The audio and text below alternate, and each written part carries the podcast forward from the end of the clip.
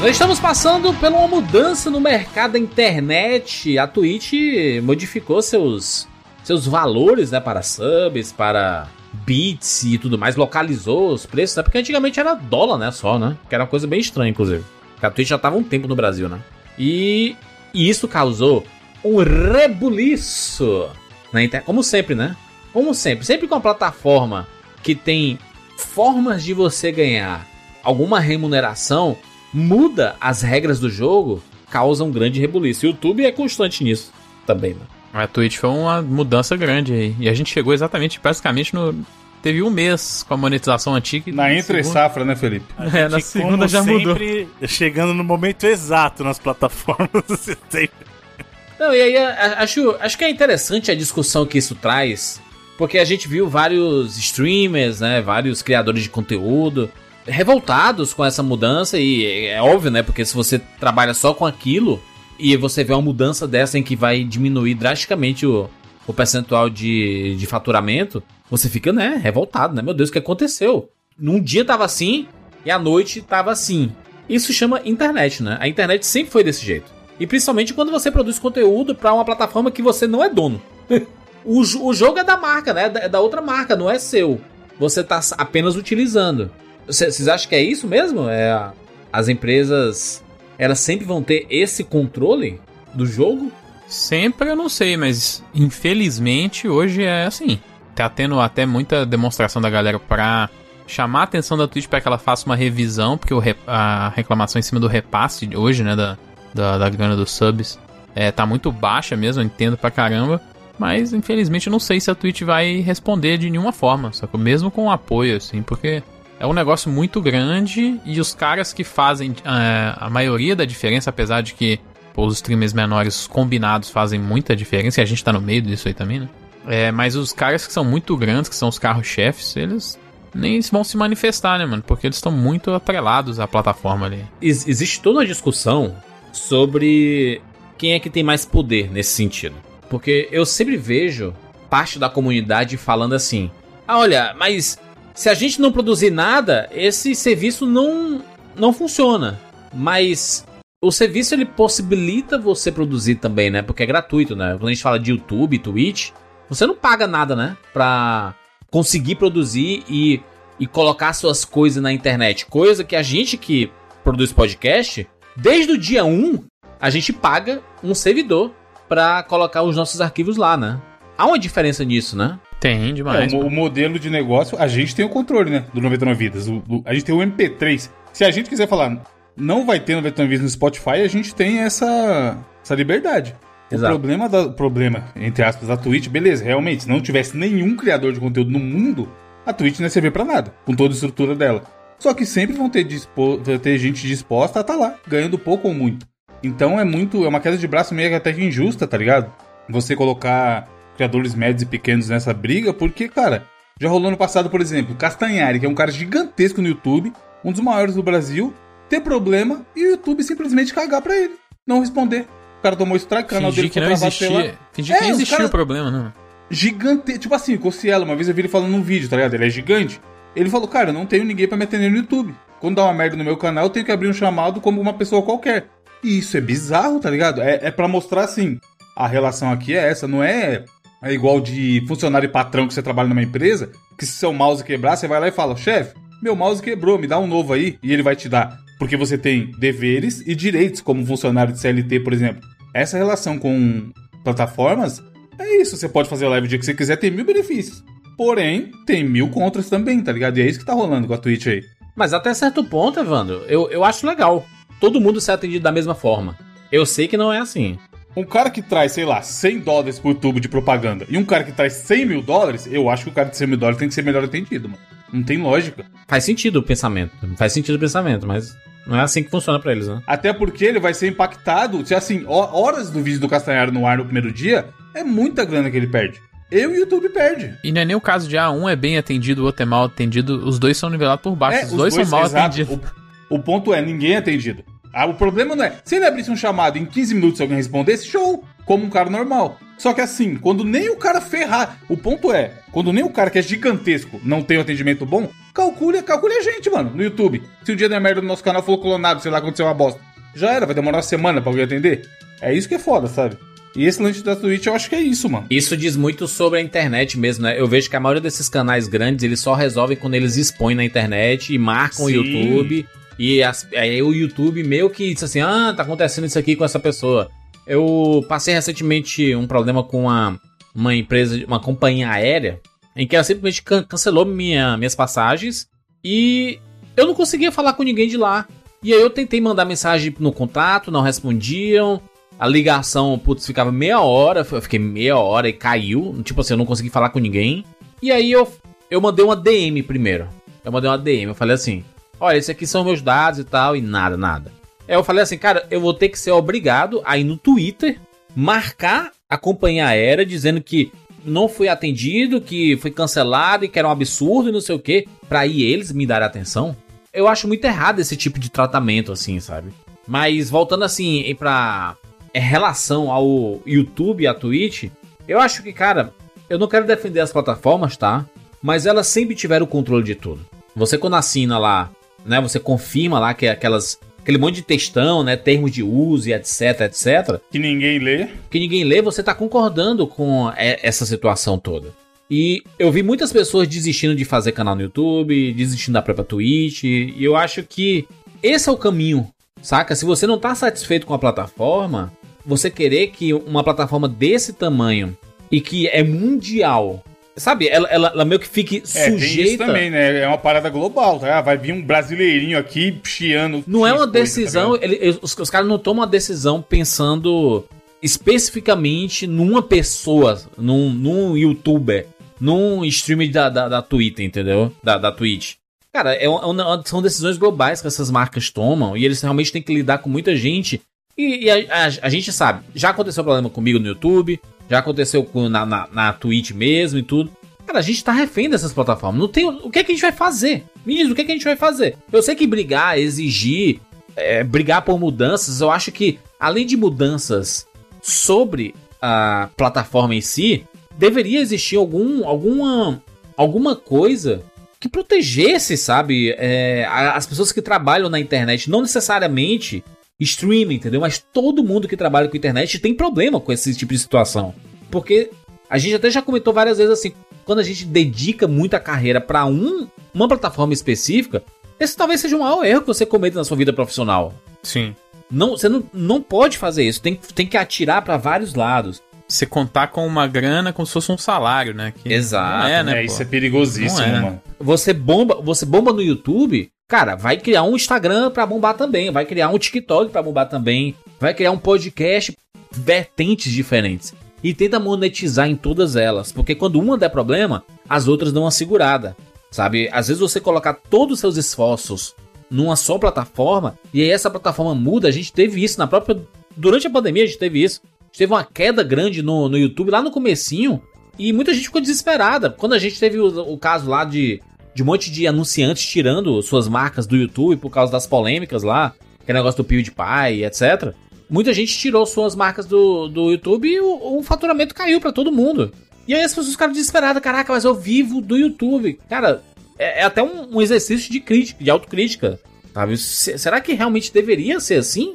Será que você deveria colo colocar todos os seus esforços em uma plataforma apenas? É, o, o ditado do, dos ovos, né, Júlio? Não colocar todos os ovos em uma só cesta. Porque você não tem garantia. A gente não tem garantia, Evandro, quando você é carteira assinada e recebe seu dinheiro todo final do mês. Nem assim a gente tem garantia de que vai no mês seguinte você vai estar trabalhando. Ainda mais um lugar que não tem nada, mano. Você tá na plataforma que ela é gratuita, que ela tem um serviço de, de propaganda. Cara, você depender de publicidade é uma das coisas mais estressantes do mundo. É, é, quem, é que nem quem vive de comércio. Porque pode ser que um dia você passe a não vender mais. É, a pandemia fudeu meio mundo aí com isso, né, cara? Quanta gente já não tava anos estabelecido, vendendo bem, pagando a conta, juntando dinheiro, construindo casa, comprando carro. Pá! A partir de hoje você fatura zero.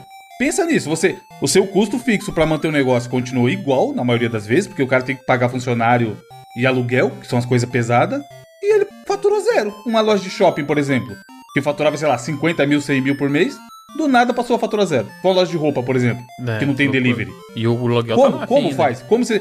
E aí você pensa, ah, vai ser 15 dias. Lembra do, do meme? Todo mundo achava que vai ser 15 dias. Sim. Ficou quase um ano e meio no rabo do cara. Então é um negócio que o cara tinha 10, 15 anos construindo, em um ano e meio é capaz de ter ido pro saco, mano. E aí? Agora calcule você, o jovem que tá lá, não, vou. O meu sonho é ser o novo Gaules, eu vou viver de Twitch. E ele tá ali conseguindo ter, sei lá, 50 pessoas assistindo ele, 100 pessoas assistindo ele. Ele começa a ganhar uma graninha, plau. Do nada ele tá ganhando um terço do que ele ganhava. Puta, é foda. é Viver de internet, principalmente nesse cenário que o Juras falou, de esperar só a grana de um lugar. Você tá na mão dos caras, não tem o que fazer. É foda, tem coisa realmente muito errada. Esse lance do imposto que eles levantaram lá, o- a galera. Antes chamava Sindicato dos Streamers, agora eles mudaram pra União dos Streamers. Que tem um manifesto e tal, que fala do imposto que paga o imposto americano. E aí eles questionam, pô, mas se o valor for regionalizado, a galera tá pagando em real agora, por que, que a gente continua pagando esse imposto então? E é 30%. Então na conta final parece que fica de tudo que a galera. Tipo assim, um valor de um sub, é, o cara ganha 20% daquele valor. Tirando o imposto e a parte da Twitch, 20% só vem pro streamer. E aí o questionamento deles é, pô, o, o viewer tá apoiando o streamer. Não é a plataforma nem o imposto dos Estados Unidos, sabe? Que é justamente quem ganha menos nesse rolê todo. Mas, cara, tá na mão da plataforma, né? Não tem como. O cara vai fazer o quê? Ou é isso ou nada. E aí? Muitas vezes a pessoa não tem opção de simplesmente largar a Twitch e já era. Aí entra essas discussões e essa briga. Mas é, é uma corda que tá muito mais forte pro lado da Twitch. Sim, a plataforma, né, cara? A gente não tem jeito quando você. Você não tá pagando por um serviço, né? É diferente de. A gente consegue exigir, por exemplo, do nosso servidor, um serviço bom porque a gente tá pagando todo mês. É um serviço, né? Pagando caro em dólar, inclusive. Exatamente. E aí ah, você tem uma, um YouTube e um, uma Twitch que eles possibilitam você colocar de gra... Cara, a, a gente trabalha com internet há tanto tempo que é surreal existir plataformas que possibilitam você colocar conteúdos gratuitos e, e livre pra todo mundo assistir. É bizarro pensar ne- nesse sentido assim. E tem uma monetização em cima, né? Antes do, do Jurandir, lembra? Ah, vou fazer um site. Paga a hospedagem do site. Não existe Exato, sempre, sempre foi dessa gratuita. forma assim, sabe? É- É. Tanto que foi uma mudança de paradigma a gente ter, por exemplo, um e-mail gratuito, cara. Sim, o e-mail sempre era, era atrelado a assi- assinar um provedor, né? Era, eu, eu- eu lembro, eu lembro que eu tinha o meu, era Secrelnet, era o nome da, do, do meu servidor aqui. E o meu e-mail era jurandir, jurandirfilho, arroba secrelnet.com.br. Secrelnet. Assim como as pessoas tinham IG, tinha o UOL, Zip né? e-mail, é. Bol, arroba bol. Eu tenho e-mail do bol, será que logo É, até ball, hoje? foi, o- ball foi o primeiro que eu tive. É, Brasil Online. Eu entendo que as pessoas se acostumaram muito com a parada da internet ser gratuita, né? Não, tem que ser tudo gratuito pra poder funcionar e tudo. Só que são modelos de negócios diferentes. Do Google, né, por exemplo. Ele basicamente implantou esses negócios dos gratuitos, né? E aí o, o YouTube, eu se- eu sempre fiquei fascinado assim de, cara, é um lugar onde você pode colocar qualquer coisa e vai estar lá, cara. Você pode fazer uma coleção de vídeos seus, assim, pessoal, porque a gente sempre pensa assim de fazer um vídeo pra bombar na internet. Isso quer fazer uma coleção de vídeos seus, assim, de gravações suas e deixar privado lá, você tem uma coleçãozinha e tal. E ele possibilita você fazer isso. O problema é que quando as pessoas passaram a trabalhar com o YouTube, etc, muito da plataforma cresceu por causa desse esforço dos criadores de conteúdo. né? Não, não dá para desconsiderar o esforço da comunidade, né, em, em, em produzir, em vestir a camisa do, do YouTube, etc. Eu acho particularmente um erro você vestir camisa desses serviços, porque, cara, eles não são seus parceiros. Nem seu, nem seu é, chefe, né, mano? Não tem um vínculo trabalhista. Não tem. Por exemplo, mudou recentemente da data de gravação desse programa as regras pra Twitch pra jogos de azar. Sites de jogos de azar. Que era um monte de propaganda de sites de jogos de azar, de marcas que patrocinavam streamers mundo afora. Do dia pra noite a Twitch achou que não, não, vai, não pode ter mais. Você pode ir. É. E aí? E aí? E o cara que tem um, o patrocínio mensal lá, que sei lá, o Sportbet paga pra ele. Tinha muita gente fazendo isso aí. Exato. E aí esse cara vai fazer o quê? O cara vai chegar falando, então, gente, fudeu. Cara, deu merda. E o mês que vem ele vai ter zero desse cara. Que podia ter, sei lá, fechado seis meses com ele, sabe? E você tá na mão dos caras, mano. Não tem o que fazer. Você não vai meter uma camisa de Sportbet que nem o Flamengo e andar na rua. Não vai ter o mesmo resultado, tá ligado? E foi isso. Eles simplesmente mudaram a- as restrições lá da plataforma. E não pode mais, porque a Twitch alega que tava atingindo muita criança, tá ligado? E o negócio não é indicado pra criança, porque pode pegar o cartão do pai pra jogar, mil, mil paradas envolvidas. Mas está na mão dos caras, não tem o que fazer. É muito complicado esse rolê. Eu, eu não consigo ficar ao lado da, dessas plataformas, por causa que tem, tem decisões que são extremamente arbitrárias, né? A decisão é o dinheiro, a decisão é o dinheiro. Vamos, vamos ser É, honestos. é Eles isso. querem ganhar Sempre, dinheiro. O cara sempre. tá reclamando que ele tá ganhando pouco dinheiro, e tá certo. É. E a Twitch tá- quer fazer dinheiro. O objetivo da Twitch é fazer dinheiro. Não tem outro, outro rolê. Não é ONG, não é nada. É no final do mês dá dinheiro pra caralho, faturamento monstro. Por outro lado, é foda porque tem uma gente falando, ah, esse povo tinha que caçar um emprego, não sei o quê. Mano, tenta se colocar no lugar do outro também, porque é foda. Os caras, tá, cada um tá brigando pelo seu. Foi uma salvação pra muita gente. Não né, dá pra mano? ignorar É, que é trabalho, né? É porque as pessoas ado- adoram desmerecer que acham que esse trabalho Pra só existe caralho. quando é carteira assinada, né? É. Na monetização antiga, não com muitos subs, o cara conseguiu fazer um salário mínimo, fi, às vezes. Que é uma Exato. parada que não tá fácil arrumar no, em, no- em questão de emprego, né? Então. É, é, fala como se a gente morasse no, no, no- na- no Canadá, né? Opa, o Twitch deu ruim, deixa eu. Amanhã eu vou trabalhar em algum lugar aqui. Como se emprego tivesse facião também. Cada um grita pelo que acha que deve gritar. E outra, mano, Mas não isso- dá pra. de- Cara, tem, tem que acabar com essa, essa, essa, essa mentalidade de que trabalho de internet não é trabalho, mano. Tem que acabar com isso, mancha. A gente tá em 2021, quase 2022 aqui, a gente ainda tá discutindo isso. É sério? Não, mas eu, isso aí eu vi muito. Ah, esse pessoal de Twitch aí está reclamando, vai trabalhar no emprego de verdade. Mano, isso aí normalmente a gente que nunca trabalhou também. É adolescente que nunca trabalhou que tá metendo essa. Sim. Ou gente conservadora demais, né? Que é assim, que o trabalho é aquele que você chega 8 É. horas da manhã e sai 5 horas da tarde. Isso pra ele é trabalho. Sim. E tem gente que faz isso na Twitch, inclusive. Começa 8 horas da manhã e termina 5 horas da tarde. Acho que o ponto principal é, não é a questão de, do trabalho em si ou não, porque é um trabalho. A questão é que, infelizmente, um trabalho, entre aspas, formal tem certas garantias que, que foi o que a gente discutiu aqui. Sim. Nesse caso, não existe nesse modelo que.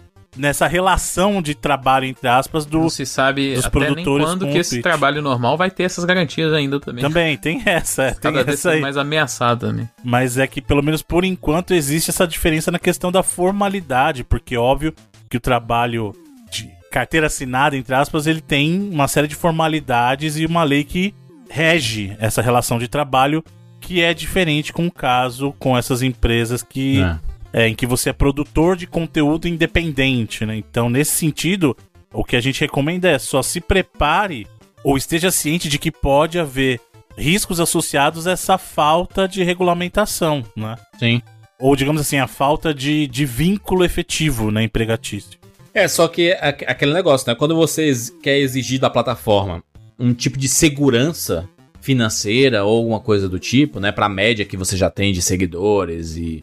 É porque é, é tudo muito difícil de calcular, né? Porque depende de publicidade. Cara, publicidade é- hoje tem, amanhã não tem, entendeu? É, não, não tem uma certeza. Mas, ao mesmo tempo que se você. Ah, eu tô exigindo da Twitch que ela pague a porcentagem que é de direito. Mas aí qual é a contrapartida? É aquilo que a gente tava falando, né, Evandro? Porque você tá exigindo algo de uma plataforma, mas o que, é que a plataforma pode exigir de você? Então, a Twitch pode falar assim, beleza, você quer isso aí? Eu quero que todas as suas lives tenham uma média de 500 pessoas. É, Você consegue garantir isso? Ou que você pode exigir, por exemplo, que você. Ah, então vamos estabelecer uma relação de trabalho, você tem que ficar ao vivo 8 horas por dia, por exemplo. Que é, é justamente o que acontece na relação formal de trabalho. E aí, um, um dia, Bruno, o cara fica sem internet. O que no Brasil é normal. normal. E aí? Você vai fazer o quê? Você vai ter duas internet? O negócio da média de pessoas, eu chutei 500 porque eu sei que é não é a realidade da maioria. Acho que uns 80% da Twitch não conhece, não consegue 500 pessoas de média. Os caras gigantes iam rir disso. Porque os caras conseguem 5 mil. Mas se falar assim, ó, quero que toda a sua. Final do mês, quando eu tirar lá a média de espectadores, tem que ter 500 ou mais. Aí eu te pago X. Mano, 80% não ia atingir. Porque isso, isso não depende do cara. Do mesmo jeito que a internet, na maioria das vezes, não depende do cara. Mas o que depende dele é, por exemplo, a quantidade de horas. Mais ou menos. Cai, derruba o poste da rua dele, cai um caminhão. Aí, Ele vai ter que compensar de outros dias, entendeu? Ele compensa Ele de vai ter outros que dias. rotear do celular. Ele vai ter que rotear do celular. Mas não acontece isso quando você falta no, no seu, no seu trabalho convencional. Você tem que ter uma justificativa. Normalmente um atestado médico ou alguma situação. E aí você compensa as horas que você não trabalhou em, em outros dias. Isso é uma relação de trabalho, né, brother? Então, mas é exatamente o que não tem hoje em dia. Se o cara. Se, pra cobrar, do jeito que que eu falei, o manifesto lá tem um trecho que eu acho meio exagerado, que eles colocam assim. É, exigi- exigimos que a Twitch se curve diante as nossas demandas e manifestações da classe. KKK, ré, ré, ré, né, mano? Não é, não é assim que É funciona, né? pesado, é, é o que eu falei. Eu não tenho coragem de chegar a falar isso pro meu empregador. Que eu tô lá há cinco anos e hoje em dia eu sou CLT. Se eu for pedir qualquer coisa. Não falar isso pra ninguém. Se curve não, mediante Bruno, das minhas exigências. Acho que não tenho coragem de falar pra vocês. Pra Caraca, vocês, é o Loki gente. agora? É o Loki do, do, dos Vingadores, assim? Se curvem Gente, eu vou gravar. A gente grava, a gente grava três horas. Aí eu vou falar, porra, seria, seria bom pra mim se gravasse três e meia, tá? Aí eu vou chegar no grupo. Aí, a partir de agora, pra gravar 3 e meia, hein? Existe que vocês três se curvem é um novo horário. Entre a gente não existe isso, mano. E é quatro nego. Imagina a, a Twitch, mano. Eu falei. Você tem que saber falar as coisas e entender sobre o que, que você tá brigando. Esse trecho específico do manifesto, eu acho que deram uma exagerada muito absurda. Eu entendo a raiva, entendeu? Eu entendo a raiva de quem trabalha com isso e, e, se, se, e tá se sentindo prejudicado. Mas eu acho que o problema é muito além disso, né? Eu acho que é muito além da ferramenta ter mudado as regras, porque ela faz isso. A gente, quando faz parte de uma, alguma ferramenta gratuita, principalmente, você tá. Aliás, se numa paga a gente tá refém a fazer esse, é, esse, tipo, esse tipo de rolê, imagina, imagina, imagina a gente ter um, um negócio que é totalmente gratuito, né? É difícil, mano. É o contrário, a, Twi a Twitch que tem o poder de falar. Curva-se aos, aos meus letras miúdas aqui. E se achar ruim, vaza. É, eu, eu, eu acho que eles tomam essas decisões não com o objetivo de fazer com que você saia da plataforma, entendeu? Mas são decisões que eles tomam lá dentro. Eles não vão pedir a opinião da comunidade, mano. Coisa que eu, eu particularmente não gosto. Mas, mas eu entendo por que, que eles não pedem. Por quê? Porque ninguém pensa de igual, mano. Essa comunidade é totalmente desunida, mano. Todo mundo vai no seu. O meu funciona dessa forma, o do outro não, não tá funcionando. Então, cara, eles não, não existe uma união também. O outro que lute. Você, você criar, sei lá, um sindicato, um alguma coisa assim, também não vai ter, mano. Não, é muito difícil fazer essas coisas, gente. É muito difícil. O que pode acontecer no futuro, sei lá, dois, três anos, ou até antes, de, mediante o tamanho burburinho que tá dando, é o nosso glorioso governo bolar de regulamentar todas as, as profissões relacionadas à internet. Aí eu quero ver. Digital influencer vai ter que ser regulamentado. O governo vai apertar em cima. Aí eu quero ver. Mas, Wanda, a gente. É, também quando entra o governo é uma parada muito complicada, porque a gente teve por muito tempo, né, para você ter um, um canal de TV a cabo, para ter um streaming no Brasil, existia uma, um número de produções nacionais que você tinha que produzir aqui no país pro streaming, para meio que fortalecer, né, meio que a inclusão da indústria local. Isso acontece em todos os lugares do mundo, tá? Não é, não é Brasil, a cota brasileira. Não, isso é todos os lugares do mundo. Para quê? Para incentivar a produção local. Isso acontece em todos os lugares. E aí, agora, com a chegada de mais um stream, né, com o Star Plus, não, não, não é por causa do Star Plus, tá? Mas coincidiu que agora não é mais obrigatório. Os streams não, os streams não precisam mais produzirem conteúdos nacionais para estarem no país. Ele, tu acha que eles vão produzir? Óbvio que não, mas é isso que eu tô falando. Uma vez que for regulamentado, é o governo que vai dar as cartas. Não é nem a Twitch, nem o streamer. O governo vai falar, a partir de agora, para transmitir vai ter que ser assim, assim, Só assim. Só que assim. É, é outra decisão que a gente não, não, não dá pitaco, não... Tem zero controle. A gente não exerce controle de nada, mano. E se, o, e se o governo falar alguma coisa que não for interessante para a Twitch, a Twitch vai falar, beleza, nós estamos mais no Brasil a partir de amanhã. É o que acontece. E acabou. Muitas vezes acontece isso. E não existe, não existe empresa santinha não, tá? Todas as empresas só querem uma coisa, ganhar dinheiro. Elas só querem isso. Então assim, você tá se sentindo que tá ganhando menos, eu tenho certeza que a Twitch não tá ganhando menos, tá? Ela tá ganhando mais. É, com certeza. YouTube também. Entendeu? Se tem alguém que tá ganhando nesse rolê aí, é os caras, né? Gente... É, não é a gente. Não é a gente que trabalha com internet. Eles estão ganhando mais com isso. E aí, como é que a gente briga? Se a ferramenta tem controle de tudo? É uma discussão infinita, brother. Enfim, vambora. Eu sou Júlio de Filho. Eu sou Felipe Mesquita. Eu sou Evandro de Freitas. E eu sou Bruno Carvalho. E esse são 99 Vidas.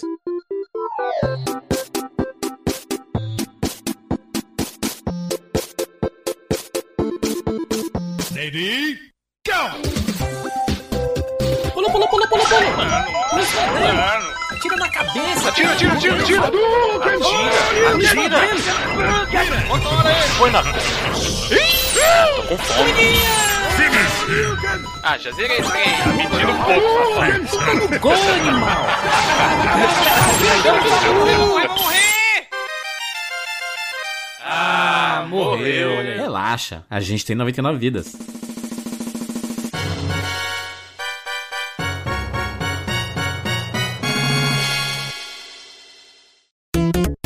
E antes gente continuar aqui, vamos falar sobre o Sparkle mais uma vez. Você já faz parte da nossa comunidade lá no Sparkle, por quê? Bruno, por que, que as pessoas não fazem parte do nosso Spark? Que ainda não faz, no caso, né? Não existe uma razão válida, Jurandir, para não fazer parte do nosso Sparkle. Porque lá no Sparkle é onde as pessoas vão ter acesso a mais 99 vidas. Se a pessoa gosta de 99 vidas, em vez de um por semana, eles podem ter acesso a dois 99 vidas na semana. Sim. É, é um acesso exclusivo, né? É uma ferramenta, o Sparkle especificamente. Link na postagem, tá? 99vidas.com.br barra cine. Assim, assim, assine, vixe, vou ter que gastar. Cara, se você nunca experimentou, o seu primeiro mês é gratuito. Você Na pode simplesmente, baixa. né? Você pode dar uma, né, uma passeada, ouvir todos os bônus e etc. E aí depois, se você. Ah, tá bom, já é ouvir tudo, não quero mais fazer parte? Ok, é isso.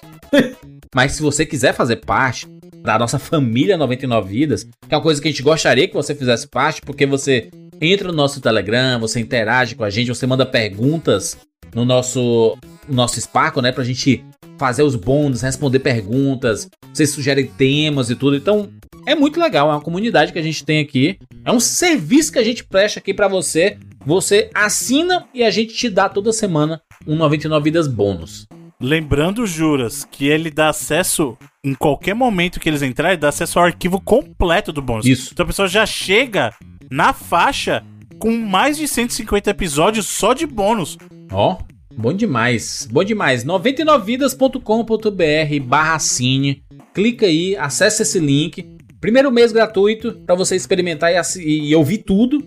E aí depois você fica com a gente, porque a gente tem muitas coisas para fazermos juntos. Vamos falar também sobre a Lu! a Lu!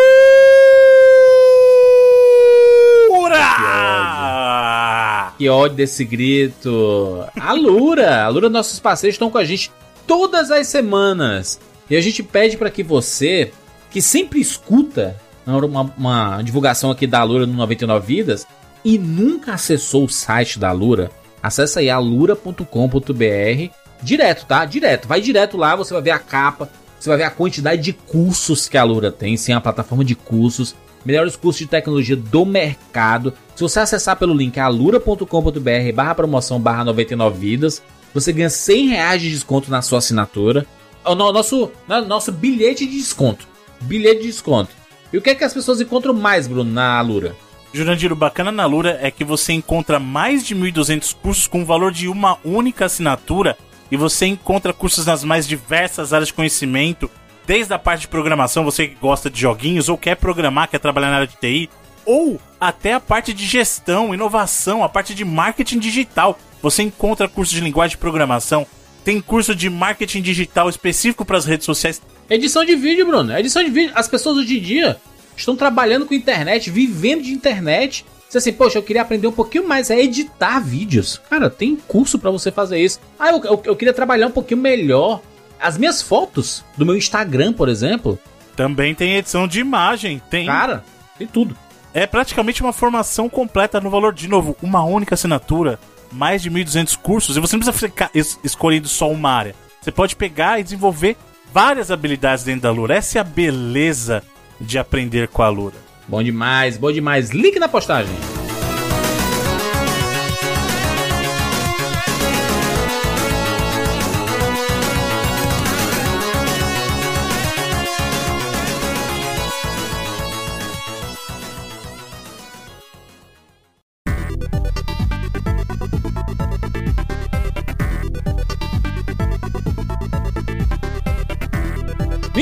Estamos aqui juntos mais uma vez para mais uma edição do 99 Vidas. E dessa vez estamos de volta para mais uma edição do 4x4. Cadê a músicazinha da Babalu aí?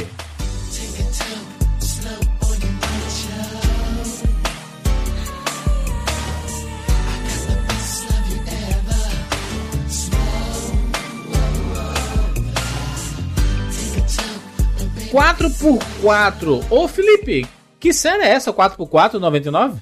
O 4x4 é uma série 99 vidas que a gente fala sobre quatro jogos em um programa só. Aí. A gente pega jogos aí que é. Não é às vezes, muitas, na maioria das vezes, né?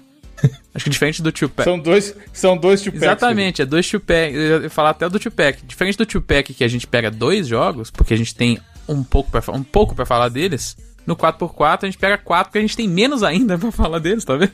Não, não é isso. Caraca, des desvalorizou o 4x4. Que tristeza. Não é isso, não, mano. Pelo amor de Deus. É que na verdade o 4x4 ele é temático, né? Também. É. Em alguns temas, e no momento a gente tá no tema dos consoles, né? Isso, estamos numa grande sequência aqui de, de, de consoles. Já passamos ali de PlayStation 1, Nintendo 64 e dessa vez chegamos no Dreamcast.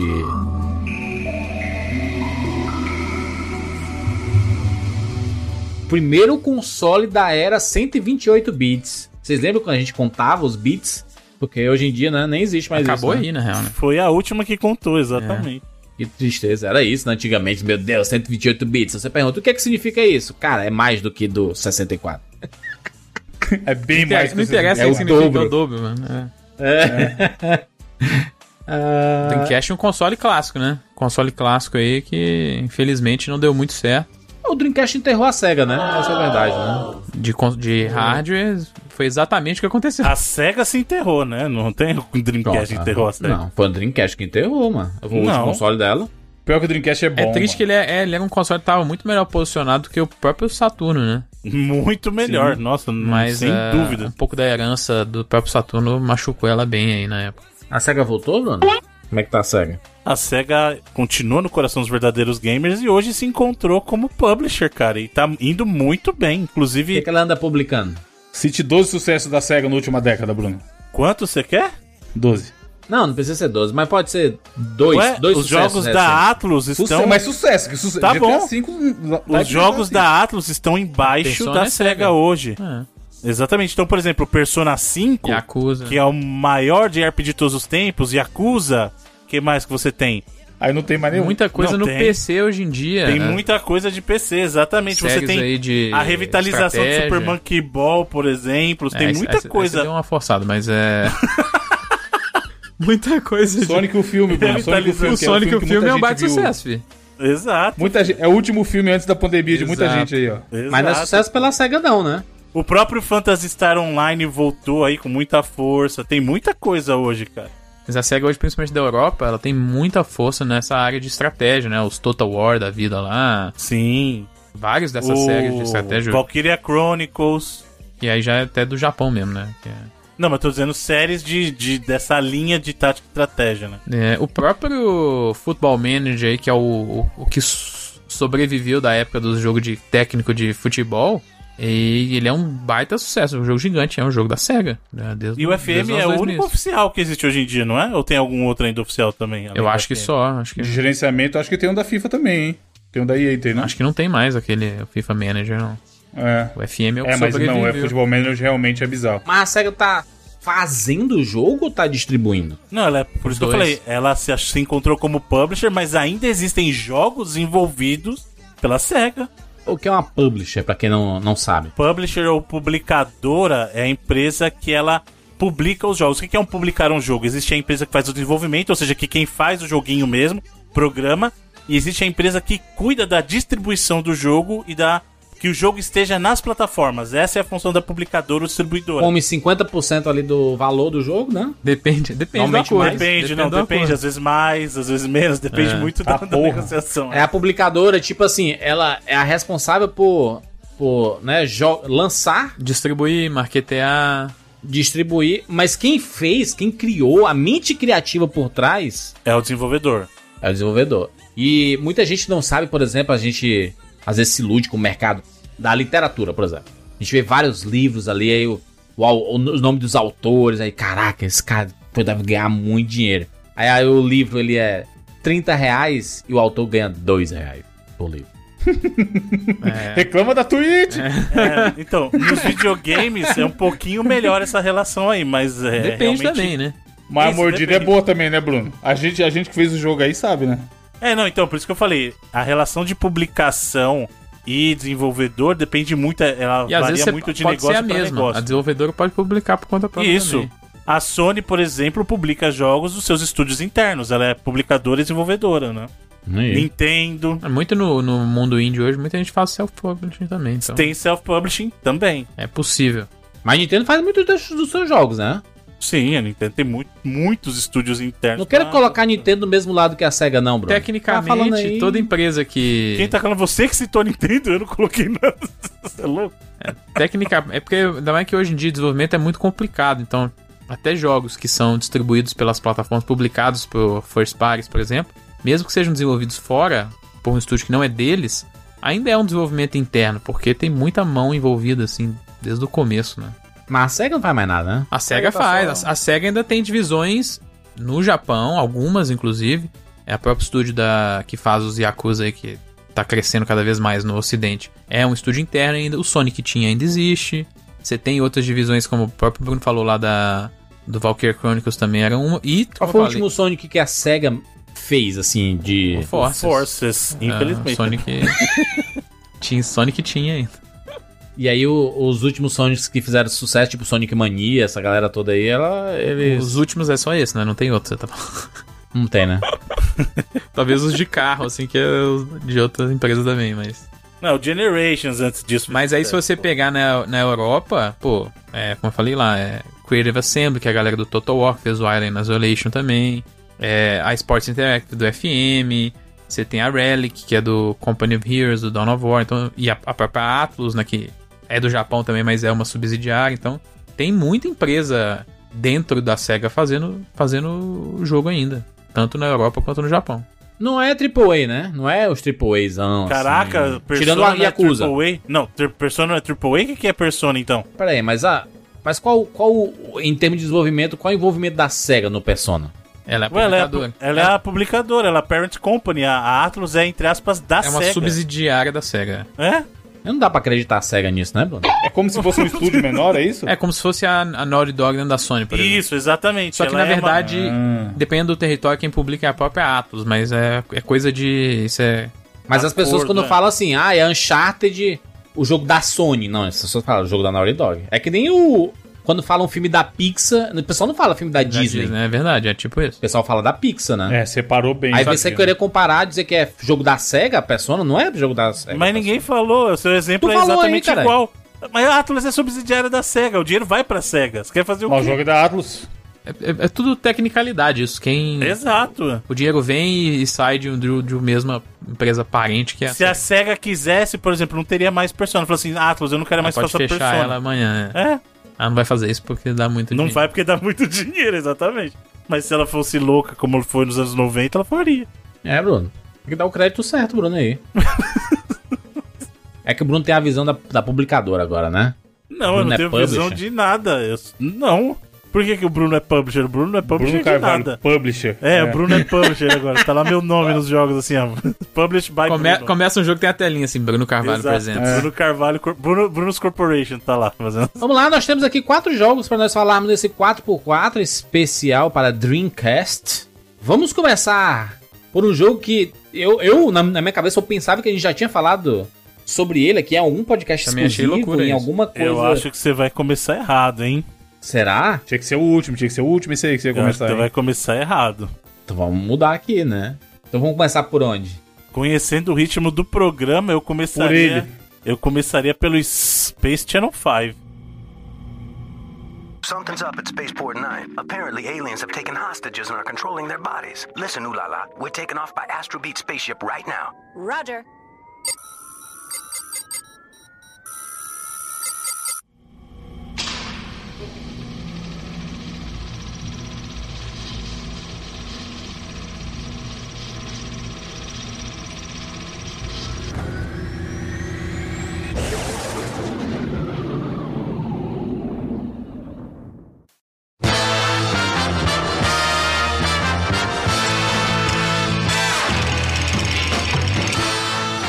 Publisher pediu pra você mudar, né, Jandir? É, É, é, tá é vendo? que todo Foi- empolgado querendo mostrar a melhor coisa e não, tem que mostrar a pior pra depois A publisher pediu pra você mudar. vivo, editado ao vivo. Pra você guardar pro final, a melhor coisa. Culpa da publisher. Vamos falar sobre Space Channel 5, um jogo que eu nunca ouvi falar.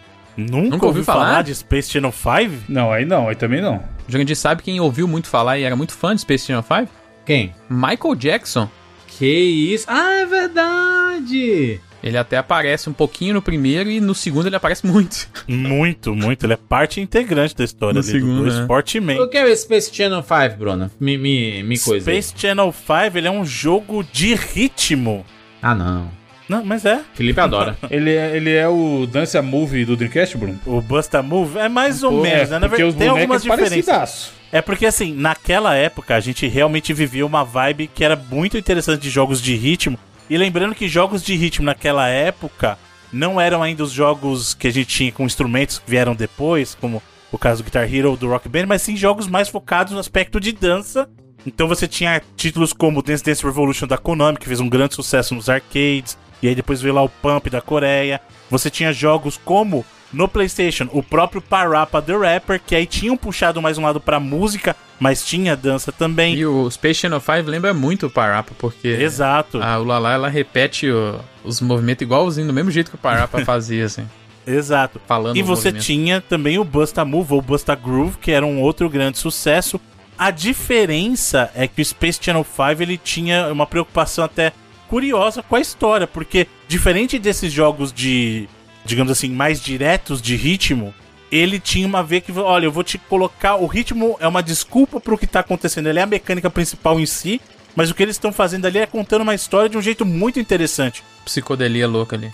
É, então, o take do Space Channel 5 ali é muito curioso porque, assim, é bizarro porque é uma invasão alienígena e esses alienígenas querem obrigar as pessoas a dançar. Aí. E aí, a maneira que você encontra pra resgatar. Primeiro que, assim, tá acontecendo essa invasão alienígena, eles não chamam forças espaciais, não chamam Space Marines, não chamam nada. Eles chamam uma repórter, porque a Lala ela não é uma guerreira, não é uma soldado treinada, ela é uma repórter. E é curioso porque o jogo se preocupa, ela vai salvar as pessoas, mas o tempo todo eles estão preocupados com a audiência. Tipo, o seu, seu, o seu medidor de pontuação de métrica é a audiência do programa. Ponto de visão é como se fosse isso, é como se as pessoas, é, a, câmera estivesse filmando o que estivesse acontecendo e isso sendo transmitido, né? Exato. E assim, diferente desses dos outros jogos de, de dança ou de ritmo no geral, é uma coisa curiosa. O Space Channel 5 ele não mostra em tela os comandos que você tem que dar, ele te ensina os comandos.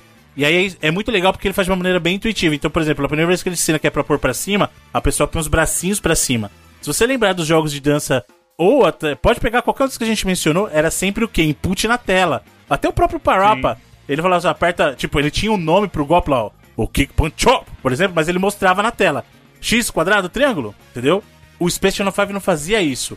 Ele era um jogo muito mais focado em memória, porque você tinha que lembrar também o que ele fazia, e muito mais baseado em ritmo, porque não aparecia na tela, tipo, o timing que você tinha que apertar. Você tinha que pegar pelo ritmo da música. E que a referência que tinha é, feito, né? Porque você tava copiando o que alguém tava fazendo, né? Então você tinha que ir por aquela referência e fazer lá esquerda, direita, aí tem os movimentos, né? Que é um que era de atirar, porque inclusive você tem sequências de tiro meio rítmicas também dentro do jogo, que é uma mudança para outros jogos de, é, de, de ritmo, assim. E aí, de- aí era baseado no que o Bruno falou, você dependendo. Era descrevendo a, a ação, às vezes era direção ou uma pose, e aí você tinha que copiar o que aquela pessoa fez num ritmo igual, assim. E a, ela tinha também a arma, né? Que ela tirava coração. E aí você tinha o coração pra resgatar as pessoas e você podia atirar nos, nos alienígenas pra eliminá-los, né? Pra que eles perdessem a batalha. Mas eles não morrem, é isso é importante. É um Isso, eles desaparecem. Ele é totalmente antiviolento. Esse jogo é muito, muito amorzinho, assim. Tipo, tanto que é coração. a arma dela dispara coraçãozinho, né? Mas o mais legal, e é uma parte que muita gente despreza, é que tecnicamente falando, esse jogo fazia algo que até então não era possível. Conforme você ia salvando as pessoas, ele ia adicionando os cidadãos resgatados pra tua trupe e eles iam dançando com você. Então chegava a hora na tela que você tinha dezenas de pessoas dançando Atrás de você, com assim. você ali. Exato. E, e o tempo todo tá andando no cenário, ela vai fazendo, eles vão fazendo umas dancinhas, assim, andando Exato. num ritmo, assim. É muito legal isso, cara. E tecnicamente você pode parecer besteira hoje em dia, mas você não via tanto jogo animando, mesmo que a animação fosse um pouquinho mais simples, apesar de os movimentos de dança serem muito bem feitos, principalmente da Ulala ali, mas você não via tanto personagem em tela fazendo isso. E eles tinham uma técnica muito legal que eles usavam ali de pré-renderização nos cenários, que deixava tudo muito vivo. Então tinha muita coisa acontecendo o tempo todo. Por quê? Porque nos cenários, no primeiro jogo, eles usavam técnica de pré-renderização. Então, imagina o seguinte: eles montaram uma cena em 3D, filmaram e aí fizeram passar no fundo. Então, os personagens estão é, gerados em tempo real e o cenário não. Isso mudou no 2. O 2 era totalmente 3D, mas no primeiro era assim, né? É, e tudo uma parte importante é o estilo, né? Porque ele é uma parada meio anos 60, assim, então. Tanto o estilo visual e até a música, pô, a trilha sonora. Tem É no. fantástico. tem inclusive no Spotify, eu acho, as trilhas clássicas aí. E é muito boa, mano. Ouçam a, a trilha, porque é um. Tipo um jazzão, big band, assim, muito instrumento. Acabei de ver Michael Jackson. Viu aí, né? Isso, ele aparece modelo no dele. final do primeiro. Fazendo tipo e- um Billy Jean da vida, assim. É. Acho que ele aparece no, no- Acho que é no quinto capítulo do, do primeiro, e aí depois no segundo ele aparece Ele é um direto. dos personagens né? principais. Link na postagem aqui do, do Cash, minuto 47 aí, você pode ver. Ah, o- e, e note, ele é dublado no segundo jogo pelo próprio Michael Jackson, viu? e tem dancinha tal, tem movimento clássico do Michael Jackson. E outra coisa que é, que é muito legal também é que você percebe que eles pegam influências, como o Felipe falou, de muito dos anos 60, assim. Ele lembra bastante o visual de. Imagina você assistindo lá o. Como é que chama o filme do, do Mike Myers lá? O. O Austin Powers. Austin O Powers. Austin Powers. Lembra muito o visual, de, a Pode estética a de vibe, Austin né? Powers, assim, sim. E ele tem muito de comédia, inclusive eu tenho certeza que algum brasileiro trabalhando nesse, nesse jogo, porque logo de cara, é, ele tem boss battles também, né? Tipo, ele tem muita batalha complexa, toda hora tem uma boss battle, e esse boss, o primeiro boss do jogo chama Coco Tapioca. Ó, Ai, não, não. Se fosse só coco. aí Tudo bem, beleza, porque tapioca Coco não tem, tipo. Coco lá fora, tipo, é, É. o que eles chamam cacau, né? Aí, tipo, não, o bagulho é Coco não, mas tapioca, Tapioca. É, é famoso, mano. Criado aqui no Ceará, foi pro mundo, mano. Jurandir, mas chama Coco Tapioca, mano. Entendeu? Tipo, com certeza algum brasileiro foi, ou alguém veio pro Brasil. Ou alguém comeu tapioca, achou top. Isso, comeu tapioca com coco, manja. O cara, ô, comeu uma tapioca com coco ali, gostou e falou, pô, eu vou botar aí, tá aí, não, vou botar do meu boss aí. E é muito legal esse jogo, cara, porque assim, primeiro, como eu falei, como ele não confia em certos padrões dos jogos anteriores de colocar as coisas em tela, ele te exige muito mais atenção. Porque você tem que prestar atenção no movimento que o outro tá fazendo, prestar atenção no ritmo pra replicar, e ele te premia por você ir bem, sabe? Ele tem o nível máximo, o nível máximo não, desculpa, um nível mínimo de audiência que é esperado pra cada estágio. Se você conseguir completar os estágios e sem errar, ele vai aumentando o número de pessoas e vai adicionando movimentos especiais. Então assim, ele tem muitas camadas dentro de um jogo de ritmo em que as pessoas simplesmente estavam acostumadas a apertar botão, né? Tipo, ó, vou tá na tela, vou apertar.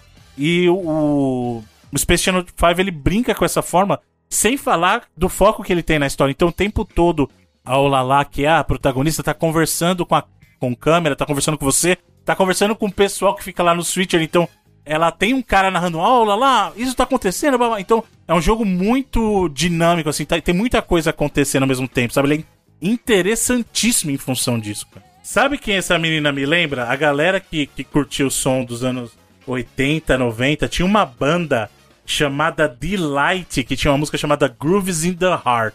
Quem tiver oportunidade, assista esse clipe, porque a protagonista do, do Space Channel 5, que é a Lala, é igualzinha a menina desse clipe e a vibe a va- desse clipe e a vibe é muito na mesma linha, cara. Procura aí. Grooves in the Heart do Delight. Eu não vou procurar, não. É. Outro dia Eu vou colocar vez, pra outro vocês no grupo aqui, que vocês estão com preguicinha, né? Ixi, aquele link gigante. Pensa, pensa num link, num link. ano. Link Aquele Bing. link que quebra o Telegram. Vamos lá. Vamos lá, vamos pros próximos. Vamos falar de Get Set Radio.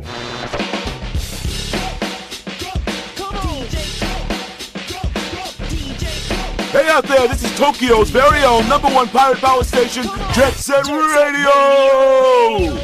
Over the hood, through the streets, and right into your brain. We're transmitting our signal straight to you. Y'all got your antennas on or what? Yeah, we're riding high in a smooth stream of supersonic sound. And I'm your captain and DJ, Professor K! Jet Set Radio! Jet Set Radio, seu louco. Que get? Jet, Jet, Jet. Set Radio. Pegue, pegue o seu set É um dos poucos jogos na história dos videogames em que o, o- os protagonistas estão de patins, que é um esporte subvalorizado. Por que, que é um esporte subvalorizado? Porque o skate enterrou patins, né? Essa é a verdade. Caraca, é, o skate enterrou os patins aí. Foi não, Felipe? Só porque, Você que é só do... porque não teve patins no, na Olimpíada? É, eu acho Você que, que é eu, Streetwise? eu acho que o Jurandir tá mais certo, hein? Muito obrigado. Eu não manjo Não, o ninguém que skate anda é mais popular. pô. Ô, louco, você vai no parque aqui e dá um monte de gente de Ah, patins. Um monte aqui- de gente. Aqui em Belo Horizonte só tem morro, ninguém é louco de sair andando de patins. Ouso dizer que tem mais gente Nunca de mais patins volta. que de skate. Como é que o cara para, filho? Aqui não tem como, não. Aqui o skate você, você só, dá um faz- jeito. só desce. É, só, desce, só descendo. No, aqui, se você for no Vila Lobos, pelo menos, tem muito mais gente de Com patins. que de certeza, mais patins do que Eu juro, que- skate. eu juro que deve ter a ver com isso, velho. Que aqui é meio mais difícil por causa disso. Porque-. É lógico, é, pô. Mas patins é top. Mas patins tem muita gente que anda lá na, na beira-mar aqui em Fortaleza. é, as pessoas andam bastante de patins. Mas não é como o skate, mano. O skate aí, ele é Skate uma tá na outra- Olimpíada, pô. É, skate tá na Olimpíada. Cadê o Não, patins? skate é mais popular, cara. Não patins tá no que- California Games, caralho. É. Ué, patins também tá nas Olimpíadas. Qual com as Olimpíadas? Ah, só, não, não tá não, nem o de... Só se for nem na de inverno tem? Só se for na de inverno. Nos de inverno. E tem aí é outro patins, né, Patinação artística. pô? É. É outro Mas não é patins. patins, né? Não é esse aqui, esse aqui é o Rollerblade, Bruno. É, Exatamente. mano. Rodinha. Vocês sabem andar de patins? Vocês sabem andar? Vocês sabem andar? Sim, pô. Você Andar pronto, você- sim. você É andar claro pra- que o Bruno sabe, mano. Não, mano, mas na época, Jurandir, nos anos 90, aquela febre do patins inline, lembra, Evandro? É, a época do lembro. patins Eu lembro. inline. Você que é rico, você lembra. Eu não, eu não passei nem perto dessa febre. Que rico, mano. Os caras estavam vendendo patins de 30 reais na época, A mano. minha 30 irmã, minha, minha irmã tinha um patins. Sim. Você Minha acha que eu tinha tinha patins, bom? Aqueles Patins da Barbie, patins da Barbie. É, então, aqueles patins com rodinha de gel escambau, eu nunca nem vi na vida, filho. Os meus eram com uma roda que parecia uma pedra. Os bagulho era- Mas ne- nem esse aí eu não tive, mano. A É que rua, tinha, a rua é que teve tinha essa- esse essa negócio também, eu né. Bruno? Não tinha esse negócio de que é, a, a maior parte das pessoas que andavam de patins eram mulheres? Não, isso aí é coisa arcaica, né, Júnior? Isso aí é... Não. Tô dizendo da época, não tô dizendo da, de agora, mano. Tô Eu falando não do. sei, não. na época, eu não sei, porque na minha Não. época que eu tinha isso, eu era, eu era criança. Arcaico, mesmo, eu que exatamente tô falando dos anos não 90, Tinha divisão. Não, eu acho que na época dos, pati... dos patins tradicionais, talvez tivesse essa mentalidade. Mas na época dos patins inline, cara, você via muito... O inline é aquele, aquele que é. É o alinhado. é as é o alinhado. né? É porque assim, ó, até pra galera entender, quando você fala skate, na verdade você tá falando dos roller skates, que são aqueles que ficam lado a lado, são dois e dois, que é igual a prancha de skate. E o skate, na verdade, lá fora chama skateboard, não é só skate. Isso. é. E aí você tem o roller skate, que são ah, as rodinhas impares, e aí depois veio o roller blades, que são aquelas que ficam alinhadas, são as quatro rodinhas É alinhadas, entendeu? Elas ficam em linha. Eu posso estar errado, Bruno, mas eu, no, que, no, no que, no que eu falei, mas a gente tinha determinadas visões nos anos 90 que eram muito enraizadas. Que, por exemplo, patins, normalmente mulheres andavam, skate, normalmente os meninos andavam. No, no surf, a prancha era dos meninos e bodyboard era das meninas. Sempre tinha essa, essa, essas divisões, que é, que é um negócio velho, arcaico mesmo, mas é, é representação da época, né? É, na época era desse jeito, né? Então, mas o que eu acho que já na época do patins inline já não tinha mais essa visão. Acho que tinha isso na época do patins tradicional. Na época do patins inline, eu acho que per se O tradicional um é aquele pouco. que eram duas rodinhas na frente, duas rodinhas atrás. Isso, são dois pares, né? Lado a... Minha irmã tinha da um. galera no mercado que leva o troco. Minha irmã tinha, Isso, tinha, exatamente. tinha um. Hein, hein, Bruno, que eu. É, era um. Eu, eu, eu lembro que ela tinha um que era. Parecia uma botinha branca. E aí tinha um freio na frente, no bico dele assim, tinha um. Você meio que levantava assim e ele freava o patins. Não era atrás que tinha os freios, não? Não, tem os Não, dois. Tem dois modelos. dois. Tem dois modelos. Tem um com freio atrás Eu acho que o que eu tinha era atrás. e tem um modelo com freio na frente. O freio na frente é perigosíssimo. porque Perigosíssimo. Se a pessoa, você se a pessoa voar, não né, sabe mano? frear. Exato. Se a pessoa não sabe frear, ela vai de cara no chão, filho. É perigosíssimo, mas tem os dois modelos. Tem o freio atrás, tem o freio na frente e tem a galera que é radical que não tem freio. Que é aprender a, a frear com o próprio Não, mas patins, o inline né? não tem lá. freio, caralho. Tem, não. Ele tem modelo com freio e tem sem também. Hoje em dia eu não sei como é que tá. Mas antigamente tinha, com freio atrás e sem freio também. É. E, o, e o, o Jet Set Radio, que é o que você.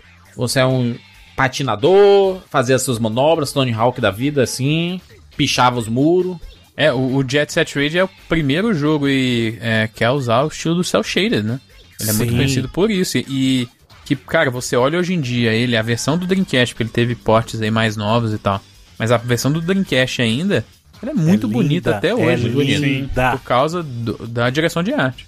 É uma tecnologia que sobrevive com o tempo, né? Sim. Muito. Mas ele é, é- O patins nele é só. Você se movimenta por patins, ele não é Isso, um. mas umas é manobras e tal. Dá não, você dá manobra Faz também. também, é. Também, você tem. Não, mas o negócio dele não é sobre manobras, é sobre a, a exploração do, do- da cidade e a pichação. São duas, É os são dois, as duas coisas, na verdade. Porque esse jogo, ele tem toda uma temática em torno dele, que é muito uma linguagem street anos 90, sabe? Então, assim, você tinha Sim. a questão dos patins, você tem manobra, inclusive manobra da pontuação, e você tinha também essa cultura da, do grafite.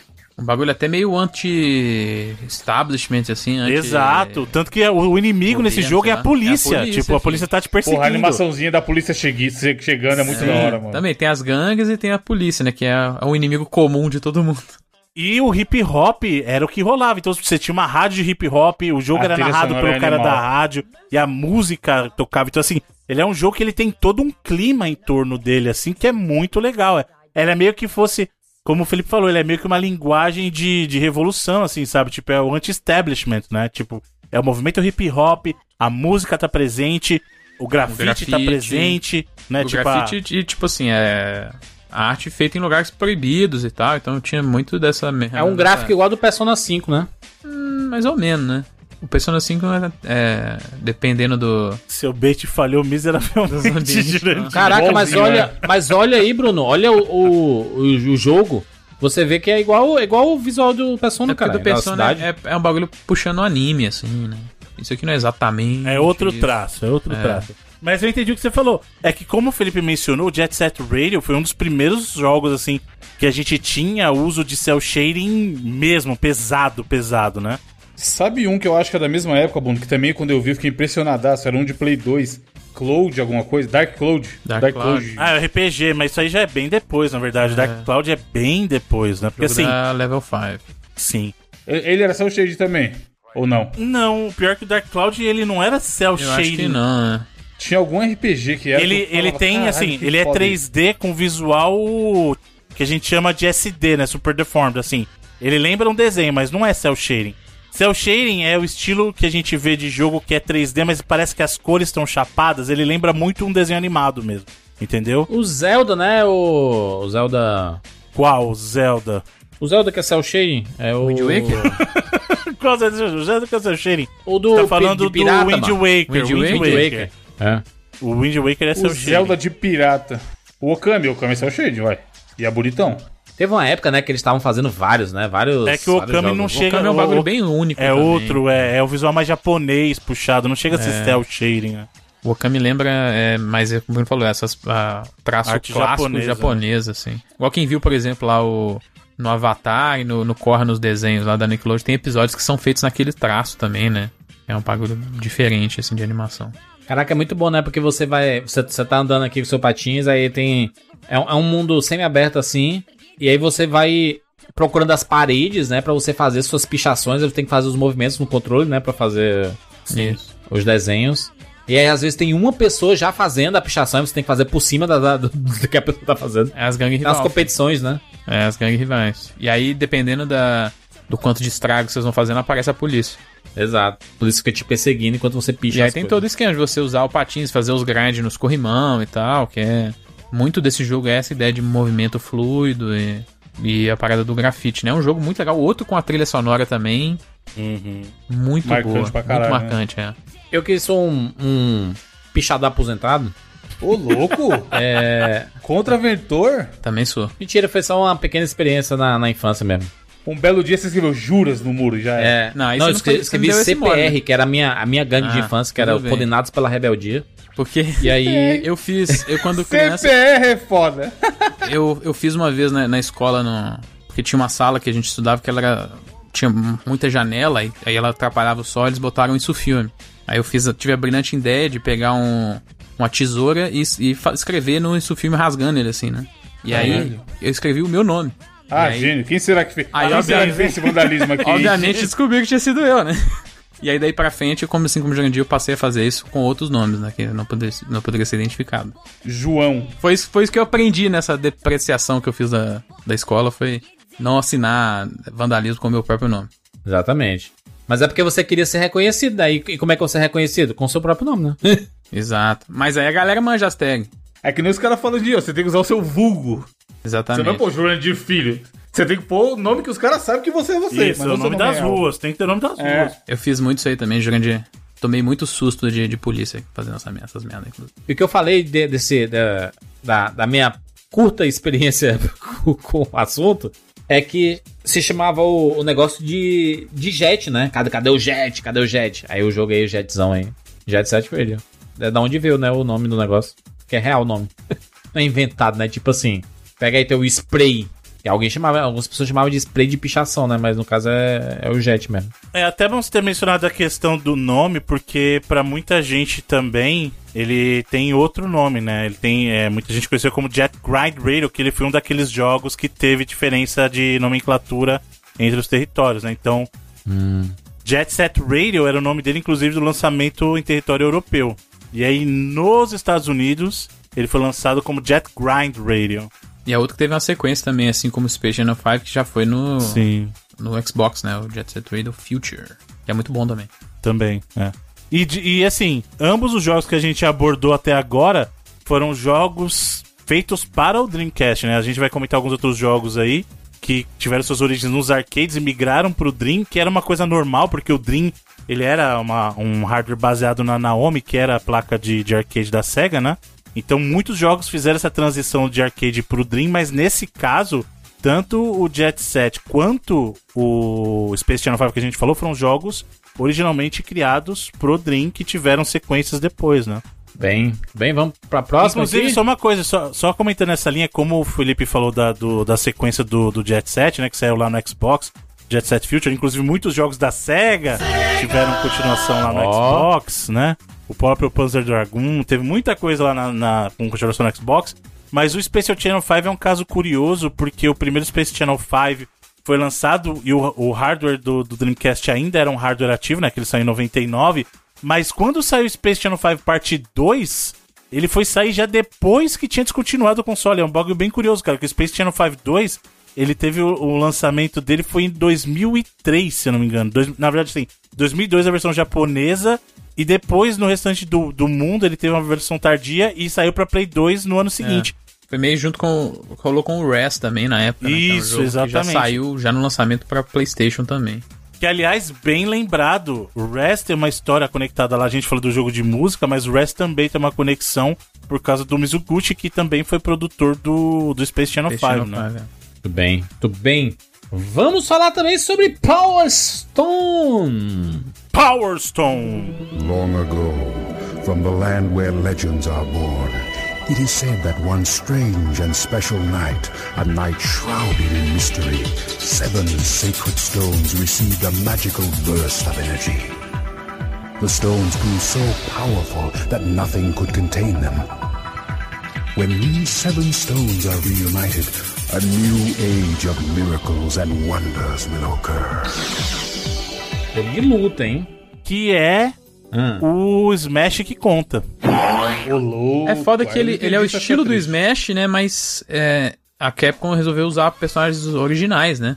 Uhum. No, e acho que foi que talvez não tenha dado tanto força pra ele, mas o 2 principalmente, que adicionava uma dose grande de loucura nas batalhas, porque Não, é fantástico. no Quem 2 você podia jo- jogar até quatro pessoas e as fases eram todas mutáveis, né? Com o tempo elas iam mudando, assim, e aquela loucura de pegar a arma e tacar nos outros. e- Sim, tipo, o cenário, você começa a batalha no céu, aí a nave começa a ruir, você cai, cai num outro cenário É. e tal. Ele era muito mais esse estilo de party game do que Uhum. o Smash, né? O Smash parecia mais um jogo, tentava ser mais um jogo de luta mesmo. É, então, mas o Smash, o Smash, todas as fases são plataformas, né? Variações aqui e ali, mas é uma Isso aí, tem- até tem cenário mutável depois no Smash, ele realmente tem, então, cenários que mudam. Mas não é a mesma pegada do Power Stone. cara. Não, Quem é. jogou o Power Power Stone, Stone, é muito diferente, cara. Pra quem não tá entendendo assim, o Power Stone ele é um jogo da Capcom e ele é um jogo, um, como o Felipe falou, ele é um party game que você tem combate e ele é em 3D, ele é uma arena 3D, então você pode se mover em qualquer eixo. É Uma arena isométrica, né? Isso, e você tem, assim, golpes dos personagens, você também pode pegar armas. E o que o jogo aconteceu, a primeira versão, ele tinha certas limitações, então, por exemplo, o Felipe falou uma coisa importante. Na versão 2, você tinha suporte para quatro jogadores, arenas que eram muito mais dinâmicas. No primeiro era um pouquinho mais limitado esse apelo e era só dois jogadores e tal. E assim, só que o jogo era muito gostoso de jogar, cara. O legal do Power Stone, Bruno, é que era assim, era um jogo que só tinha no Dreamcast, algo parecido. Você não Sim. tinha outra plataforma Sim, nada estilo dele, Não, fora do Dream, na verdade, só foi sair depois no PSP, aquela PSP, coletânea. Então, assim, ele só existiu no, arcade, né? Dream. É, e arcade, isso, mas assim, em console, ele só existiu no Dream e depois. E depois, eu digo assim, anos depois, 6, 7 anos depois, foi que foi sair a versão do PSP, que era uma coletânea dos dois primeiros Power Stones, cara. E era um jogo divertidíssimo, divertidíssimo.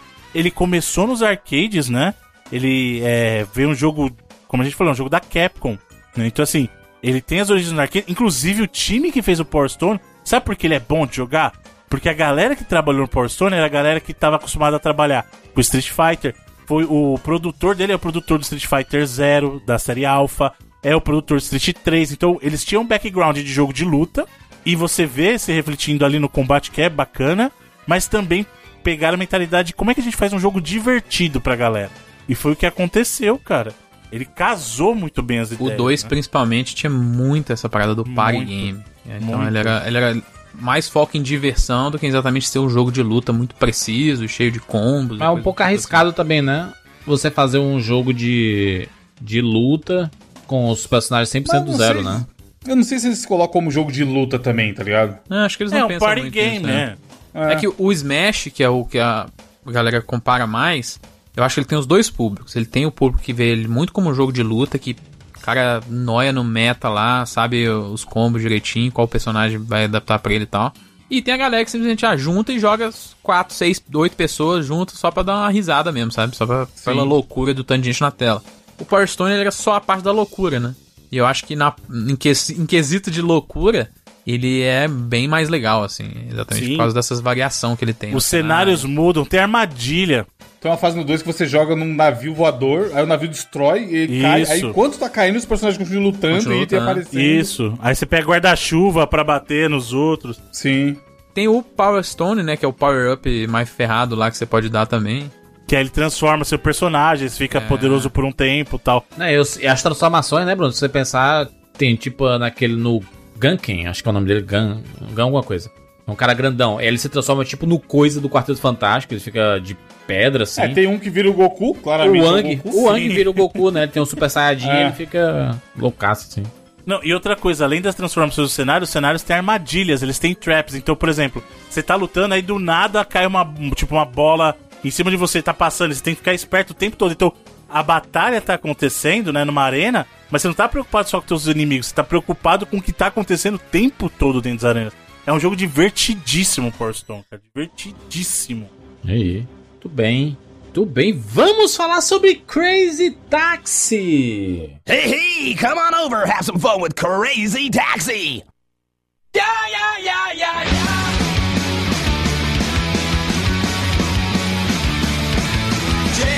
Day, Crazy Taxi. Esse é clássico, aí hein? Pelo amor de Deus. Eu pensava que a gente já tinha falado algumas. A gente falou algumas vezes sobre ele, só que nunca falamos de um podcast. né? programa, eu também fiquei de cara. E é, é um jogo, é um jogo que, junto com o Tony Hawk, é responsável pra gente conhecer muita música licenciada, né? Yeah, Aqui- yeah, yeah, yeah, yeah. Não, especificamente né, Offspring, gente? Calma, né? não, calma, peraí. Eu acho que é o contrário nesse caso. Eu acho que Crazy Taxi ganhou muita popularidade por causa do Offspring. Porque nessa época do Crazy Taxi, Offspring já era conhecido pra caramba, gente. É, eu era uma criança e eu conhecia a música pelo videogame. Não, mas Aí. é. É pra, talvez pela Não, sua faixa já- etária. Referencial. É, talvez pela tua faixa etária, mas Offspring, cara, já Bruno, tava mas isso são os jovens, Bruno. Os jovens, eles são assim, eles adoram desmerecer o que veio antes. Pois é, tá chamando a gente de cringe aí, pô. Pô, mas como é que você conhecia uma música antes? Era no rádio ou na, na MTV ou Na no MTV. videogame? Eu conheci É. no videogame. Mas nessa época tava comendo solto Offspring, mano. Felipe nasceu, não existia nem mais rádio. É, não, não existia não. O...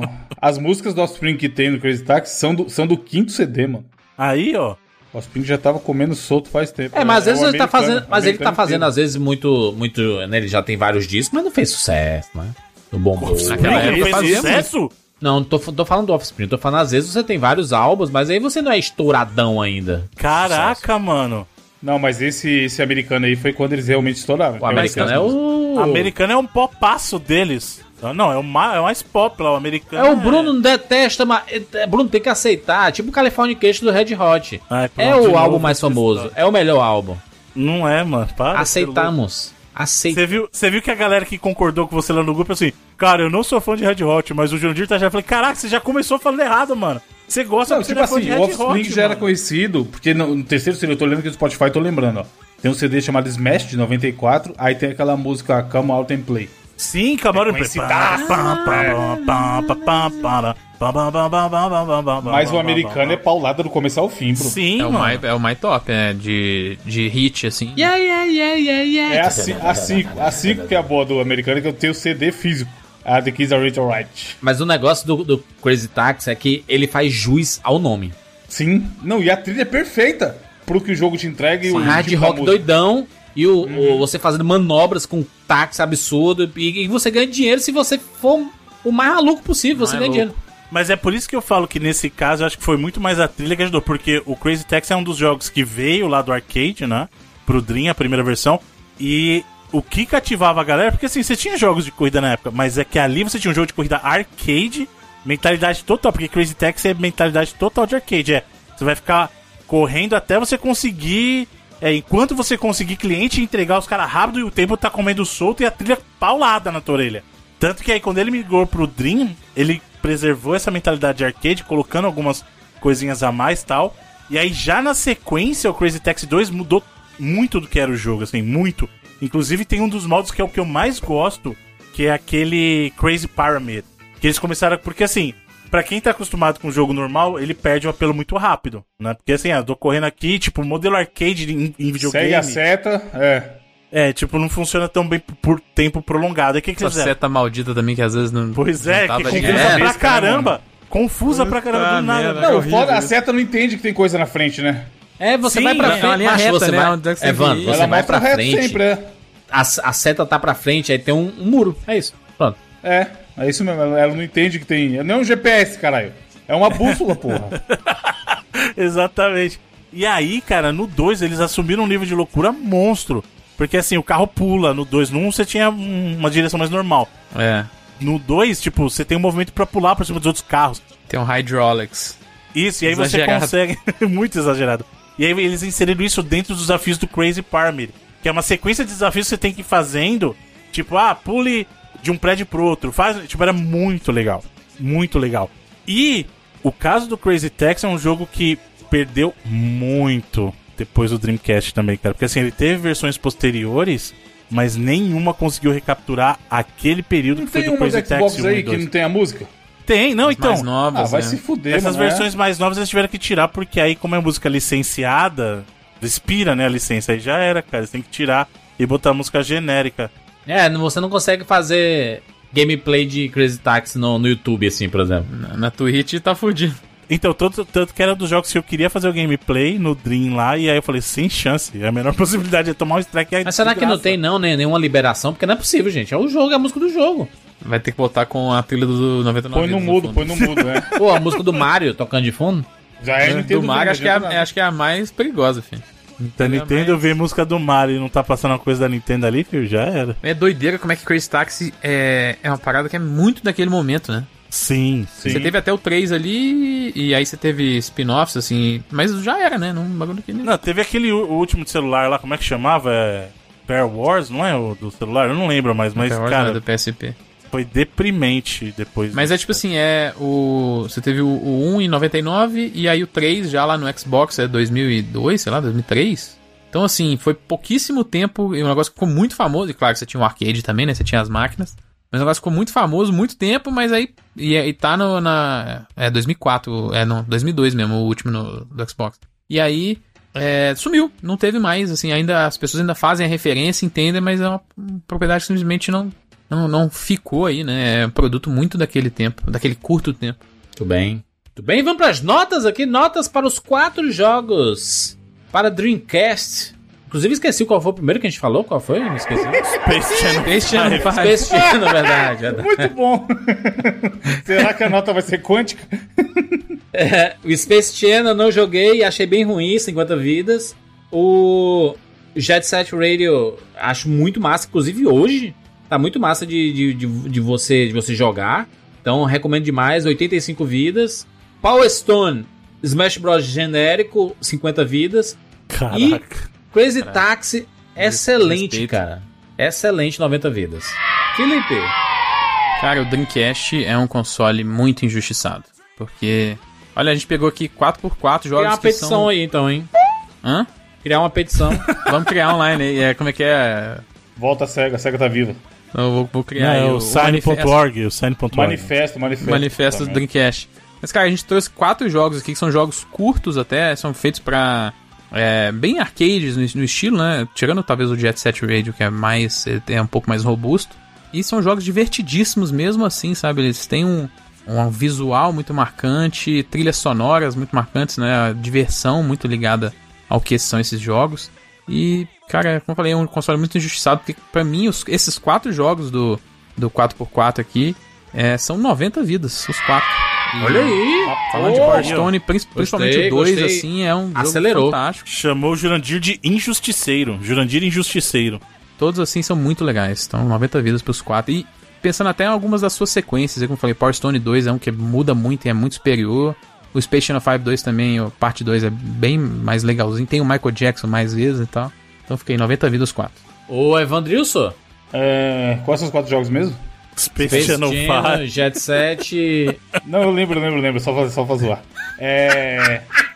O, o, esse, esse da mulherzinha do cabelo roxo é Space Channel. Na época eu tinha o jogo e eu Space não Jam. tinha o interesse. Space Jam, é. Eu não tinha nenhum interesse de colocar no videogame, de tão estranho que eu achava. Joguei pouquíssimo, mesmo tendo ele piratinha na época. Grande alcezinho que desbloqueava o, o videogame lá junto com o chip. Sei lá, 50 vidas também. Nojeira. Boa. Boa. Tem, tem versão de VR dele aí também hoje em dia. Viagra? Imagina que Voltou. delícia. É. Viagra. Cara, versão de Viagra. O Power Stone e o Crazy Taxi eu acho top. Vou dar 90 vidas. Ótimos jogos. Crazy Taxi pela música, principalmente. E o Jet Set eu dou 85 vidas. Pelo, Sei. só por ser poucos jogos de patins que tem aí, e ele é um deles, então. E o estilinho também é bem da hora, estilo gráfico. Gostei da objetividade. Bruno Carvalho, por favor, objetividade. Vamos lá. Então, Não, Bruno, d- 10 minutos em cada jogo, no mínimo. Não. É, então. Só pra irritar o João Dick que tá atrasado. É engraçado que a gente, tem, a gente tem percepções bem diferentes dos jogos, assim.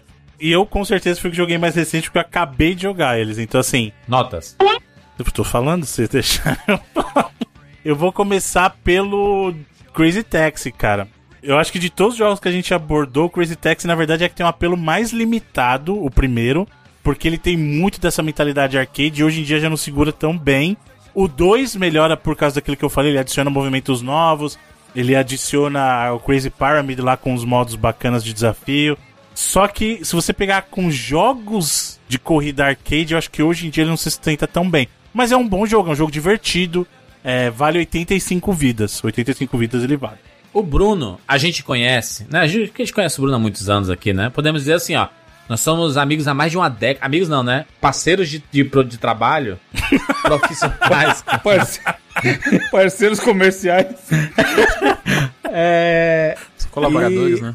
E a gente já sabe o perfil. O Bruno é, é o, a- claramente é o hipster. O hipster é o Bruno. Se for algo muito famoso, popular, ele vai ser contra. Essa é a verdade. Tudo, tudo que é famosão, não sei o que, ele é contra. Eu tô vendo o comentário do Evandro aqui na foto. Põe, põe, no, põe no post, pelo amor de Deus, Dick. A foto que o Bruno mandou do. Eu tenho um jogo. uma foto em 8K. O cara, no meio da gravação, me solta. Ele tirou a foto da webcam, caralho. A TechPix, ele tirou a foto da TechPix. O cara foi no, no arquivo dele, é só uma foto de 2000 essa foto. É? Por isso que tá assim. Mano, foto muito lixeira a qualidade, caralho. Bruno, Bruno sim, no, no, nota pro Crazy Taxi, agora no, nota, nota pra qual? Isso. Aí a minha próxima nota eu acho que eu vou vou englobar aí o, o Jet Set Radio e o Space Channel 5 porque são dois jogos que tem eles todos eles na verdade tirando o Power Stone são jogos que tem um foco muito grande em música mesmo, né? Todos É. esses três aí. E assim, Nota. Deixa eu falar. O- eu gosto muito de jogos de ritmo. Eu gosto muito de jogos de ritmo, cara. Muito mesmo. E o Space Channel 5 é o que eu falei. Ele, ele é um jogo muito legal dentro dessa categoria. É o tipo de jogo que vai funcionar pra todo mundo? Não, porque a pessoa tem que curtir essa vibe de jogo. Mas ele é um jogo muito bom dentro dessa proposta, cara. Muito legal mesmo. Mesmo. Tanto que eu, eu fui rejogar. Aí eu, eu falei assim: não, preciso parar pra jogar as outras coisas. E eu ficava jogando, continuava jogando. Mas ele tem um problema de controle muito grave que se você não apertar no timing certo e o, e o D-pad do Dreamcast não ajuda, você tem que apertar às vezes bem mais firme. você acaba perdendo input de graça, assim, sabe? Isso é É meio o mesmo chato. problema do Parappa lá. É Sim. bizarro como eles são parecidos nesse ponto negativo. Sim. Mas o resto da experiência é fantástica, cara. Tanto do primeiro quanto do segundo. Então a média, eu vou dar uma nota pros dois de Ó. 90 vidas, né? Pro primeiro e pro segundo, na média. E aí o Jet Set Radio, cara, é um baita do jogo. Talvez desses todos que a gente conversou hoje, talvez é o que funcione melhor hoje em dia. Porque ele tem um gameplay bacaninha ainda. Essa vibe de hip hop do jogo é muito gostosa e o jogo exala a personalidade. Porque é, é uma experiência inteira. É o visual, é, é ser, o, digamos assim, parte da revolução. Eu sou anti-establishment, eu sou anti-sistema. É muito legal, muito legal. Então minha nota vai ser 90 vidas também. E pro Power Stone, cara, eu vou dar minha nota pro 2 especificamente. Ele é um jogo muito bom. Como party game, ele é divertidíssimo. A gente brincou com a questão do Smash, mas se você tiver a oportunidade de jogar o Power Stone 2 de galera, você vai ver como ele é muito, muito, muito divertido. Mesmo. Mesmo. Assim, a questão dos personagens, balanceamento, transformações, uso das armas, transformação de cenário, as, as armadilhas de cenário, você tá o tempo todo jogando e se divertindo e tenso. Porque não, você não tá focado só no cara e ficar apertando o botão em cima do cara, você tem que preocupar com tudo que tá acontecendo. E minha nota pro Power Stone é- será 94 vidas. Excelente, Bruno Carvalho. Muito obrigado por suas notas. Muito bom. Sua agilidade na hora de dar as notas. É isso, nos encontramos na próxima semana. Tchau.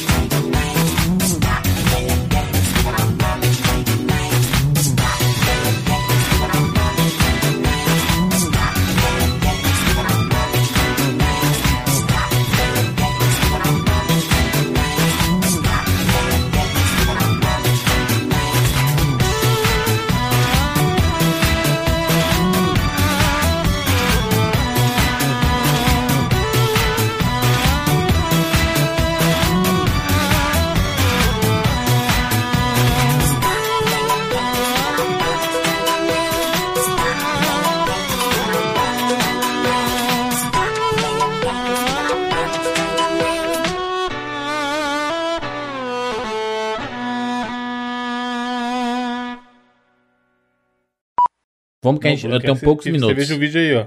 Assiste aí, ô. Parece mesmo, parece mesmo, Bruno. Você nem Mas Nossa, pela- não, pela thumb, É realmente idêntica. É. Esse jogo copiou esse clipe aí ou é, esse, jogo é, esse clipe é inspirado no... Não, o clipe é bem anterior, filho. Esse É, clipe é, o de jogo 1990. é inspirado numa estética inteira de um tempo, assim. Caraca, eu conheço demais essa música, Bruno. Essa música é classicaça. Assistia no Clip Trip, antigamente. Galera que lembra do Clip Trip. hein?